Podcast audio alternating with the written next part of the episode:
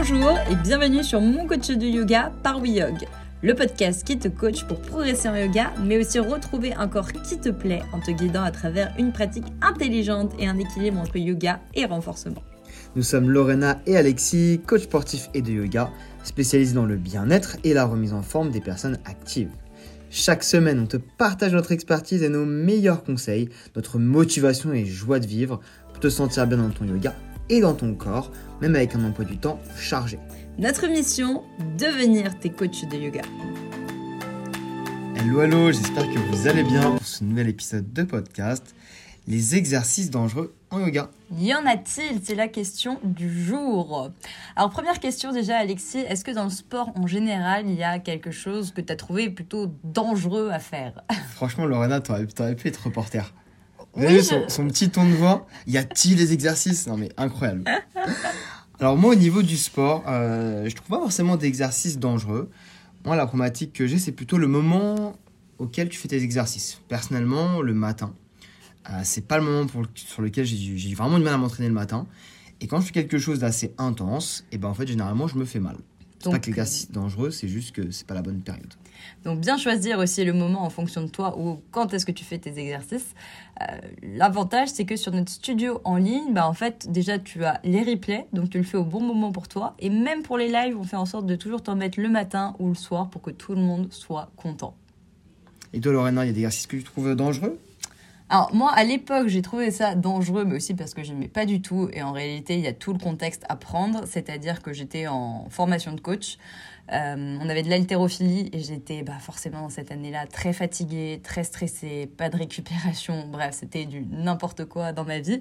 Et en haltérophilie, bah hélas j'ai fait un faux mouvement et à partir de là je me suis dit oh, mais l'haltérophilie c'est horrible et tout et en fait c'est juste le contexte à prendre. J'étais dans un jour où j'étais pas au top de ma forme quoi.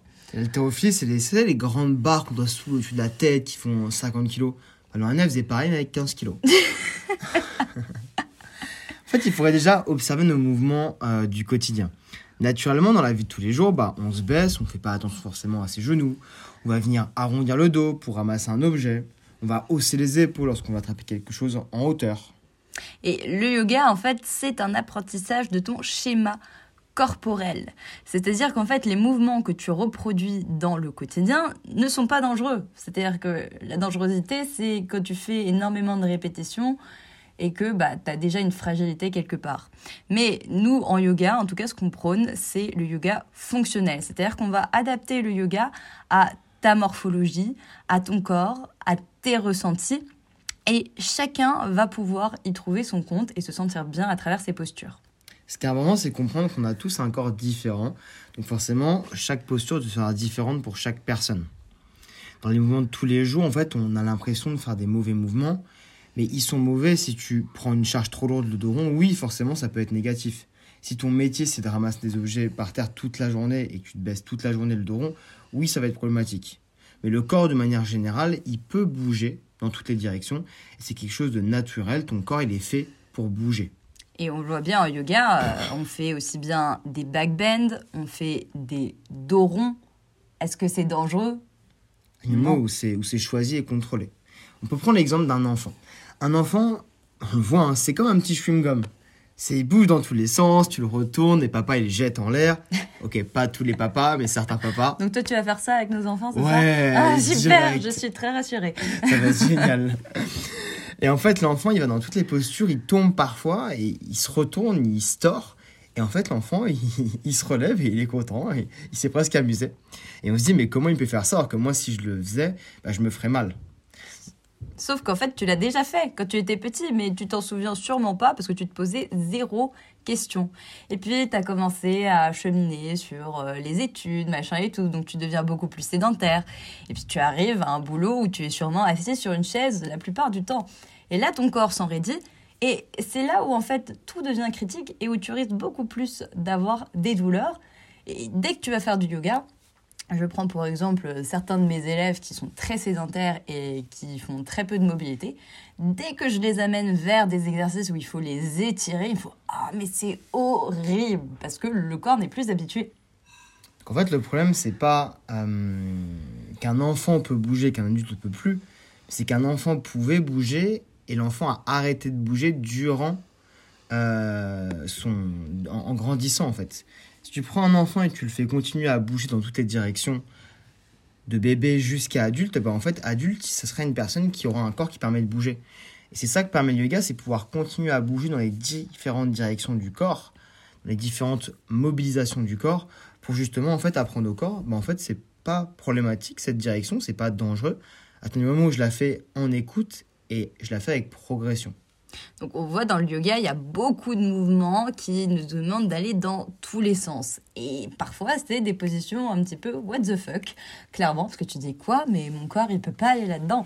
Je sais que quand je montre un pont, il y a plein de gens qui disent oh, mais je vais me briser la colonne, parce qu'on te dit que d'être cambré, eh ben, c'est pas bon. Mais en fait, quand tu fais un pont, eh ben, tu réfléchis à comment est-ce que tu vas le faire. Un enfant ne réfléchit pas, mais toi en tant qu'adulte, oui, tu vas te dire, ok, il faut que ma poitrine soit placée comme ça, il faut pas que je tasse mes lombaires, donc il y a une certaine forme à prendre au niveau de la courbure de ton dos. Et en réalité, pour moi, rien n'est mauvais à partir du moment où tu le fais intelligemment. Mais je trouve que c'est un super exemple pont. Pourquoi euh, Notre colonne, elle, elle, bouge dans toutes les directions. De manière générale, on parle beaucoup des flexions avant, donc se pencher en avant, et des flexions arrière, se pencher en arrière. Quand je te demande de te baisser pour ramasser un objet par terre, en ayant le dos le plus rond possible, ça fait peur à personne. Donc on va facilement dans la posture de Uttanasana, c'est une posture de flexion avant. On arrondit le dos au max, aucun problème. Et quand on te demande d'aller en arrière, donc dans une flexion arrière comme un pont, là d'un coup, à problématique, danger, peur. Pourquoi?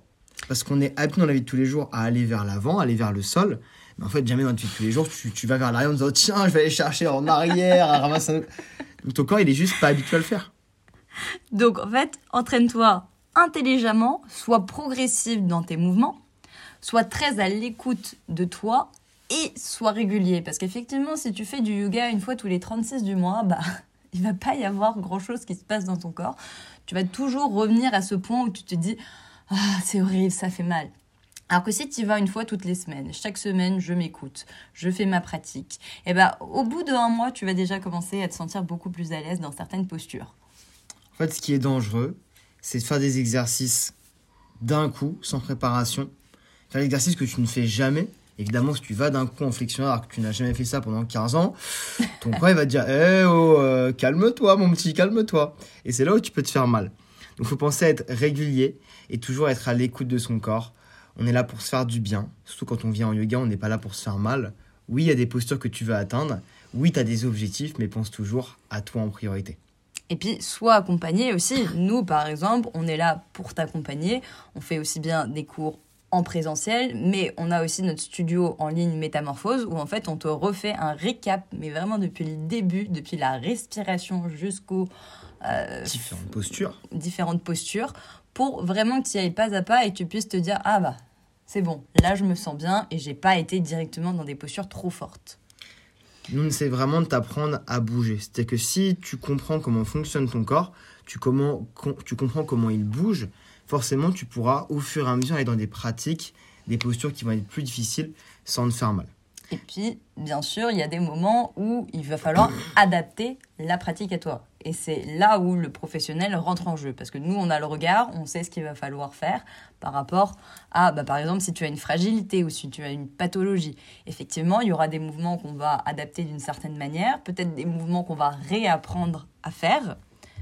Ça peut aussi devenir dangereux bah, tout simplement quand tu forces et que tu ne t'écoutes pas parce que souvent on le voit euh, avec euh, bah, quand il y a l'ego qui rentre beaucoup trop en jeu et je me dis là je veux le challenge, je veux y aller, t'as forcé, bah forcément ça devient pas bon pour toi. Évidemment, il y a aussi accepter qu'il y a des mouvements que tu ne peux pas faire et que tu ne pourras peut-être jamais faire. Si tu viens en yoga et que tu as une triple scoliose, euh, forcément il y a des moments qui vont être compliqués. Malgré le travail, malgré la régularité, tu ne pourras peut-être jamais faire dans ta vie. Mais il faut que tu te poses la question, quand je viens en yoga, qu'est-ce que je recherche? Est-ce que je recherche à faire une posture? Ou est-ce que je recherche à obtenir les bénéfices de cette posture et les bienfaits de cette posture? Pose-toi cette question-là et tu verras qu'en fait, tu n'as pas forcément besoin d'aller plus loin pour obtenir plus de bénéfices. Et puis aussi, écoute-toi, les moments où tu vas être plus fatigué, c'est des moments où tu vas peut-être être moins concentré, où le corps aussi va être plus raide naturellement et il va pas falloir que tu forces parce que si je suis fatiguée, le corps ne suit pas. Personnellement, moi, j'adapte pas ma pratique, euh, enfin pas, entièrement, j'adapte pas entièrement ma pratique à mes objectifs, mais plutôt à mon ressenti du jour. J'ai toujours deux programmes que je suis en parallèle. Toujours un premier programme qui va être plus axé entre guillemets sur de la performance, de posture, aller dans quelque chose d'assez compliqué que j'ai envie de réaliser. J'ai toujours un deuxième programme qui va être plus sur de la douceur ou sur de la mobilité articulaire pour justement les jours où je me sens énergique et les jours où je me sens plutôt euh, j'ai envie de souffler et de récupérer. Et puis très clairement, entre faire des mouvements, les faire en s'adaptant à toi, à ton écoute, et ne rien faire, et bah très clairement, le pire, on peut te le dire, c'est de ne rien faire. C'est la sédentarité. C'est le plus gros fléau de notre génération. Plus on avance, plus on est confortable dans son petit canapé, euh, ses chaises, on y passe des heures, on a tout le temps euh, la tête dans l'ordinateur. Alors que quand tu vas dans, quand tu voyages, que tu vas d'autres cultures, bah, par exemple, on prend l'exemple de Bali, bah, déjà, ils n'ont pas vraiment de chaise. Enfin, ça existe, mais ils n'ont pas tout le confort qu'on a chez nous. Et je pense, enfin, moi, je dis souvent à mes élèves, habitue-toi à t'asseoir par terre. Moi, c'est un truc que je fais souvent. Et ça te met une autre position que la posture assise. Du coup, dès qu'on arrive à table avec Lorena, bah, en fait, nous, on mange à table et elle, elle mange avec les chiens par terre. non, Je mets pas... une gamelle à côté et elle, est... elle dit bonjour au chat, elle mange les croquettes. Et la sédentarité, justement, ça va être le prochain épisode parce que je pense qu'on a énormément de choses à vous dire. Et surtout bah, nous on est mon coach de yoga et ton coach il est là pour te motiver.